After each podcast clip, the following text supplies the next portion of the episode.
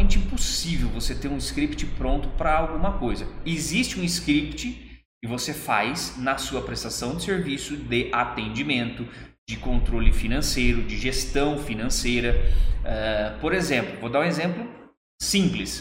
Uh, se abriu uma empresa, você alugou uma sala e você tem conta de água, conta de energia, uh, tem o aluguel. Tá, qual que é o procedimento que você faz quando chega uma conta de aluguel? Chega a conta de aluguel, eu deixo em cima da minha mesa e um dia eu vejo lá, eu vou olhando para ela, quando estiver próximo do vencimento eu pago. Peraí, e a gestão? Qual que é o procedimento se chegarem duas, três, cinco, dez, quinze contas? Impostos, cobrança. Bom, meu procedimento é, eu pego essa conta, eu deixo numa, numa caixa, num suporte aqui com os financeiros. O financeiro pega essa conta, lança na planilha de controle financeiro como gastos, lançou lá, ela fica na pasta de contas em aberto. Pronto, o sistema está lá, comunica se dentro do prazo de validade uh, o vencimento, que precisa ser pago. Então você vê que é um negócio totalmente diferente.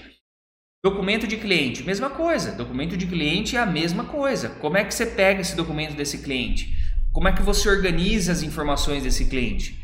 Aonde você coloca as informações desse cliente? Agora, um script para coletar as informações depende muito.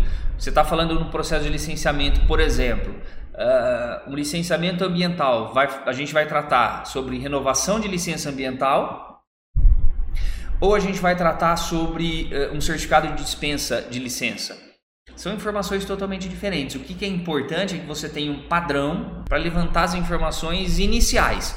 Essas informações iniciais vão te dar a base para você fazer uma proposta comercial